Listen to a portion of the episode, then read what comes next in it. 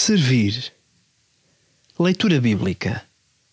Aquele, pois, que sabe fazer o bem e não o faz, comete pecado. Assim diz em Tiago, capítulo 4, versículo 17. Devocional. Jesus veio para servir. Servir-nos em plenitude e sem reservas.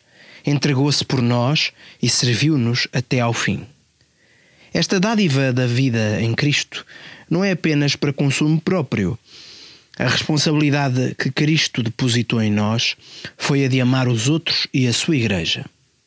E o que é o amor? Como mostrar o amor? Como colocá-lo em prática? Sendo servos. Servir em todo momento, com pequenos e grandes gestos ajudar a carregar as compras do vizinho, entregar uma comida feita à mãe que deu à luz, abrir a nossa casa aos outros, dar boleias a quem não tem carro, passar tempo a ouvir o outro e tantas outras oportunidades. Como seria a nossa família, a igreja e o mundo se todos tivessem uma atitude de servos?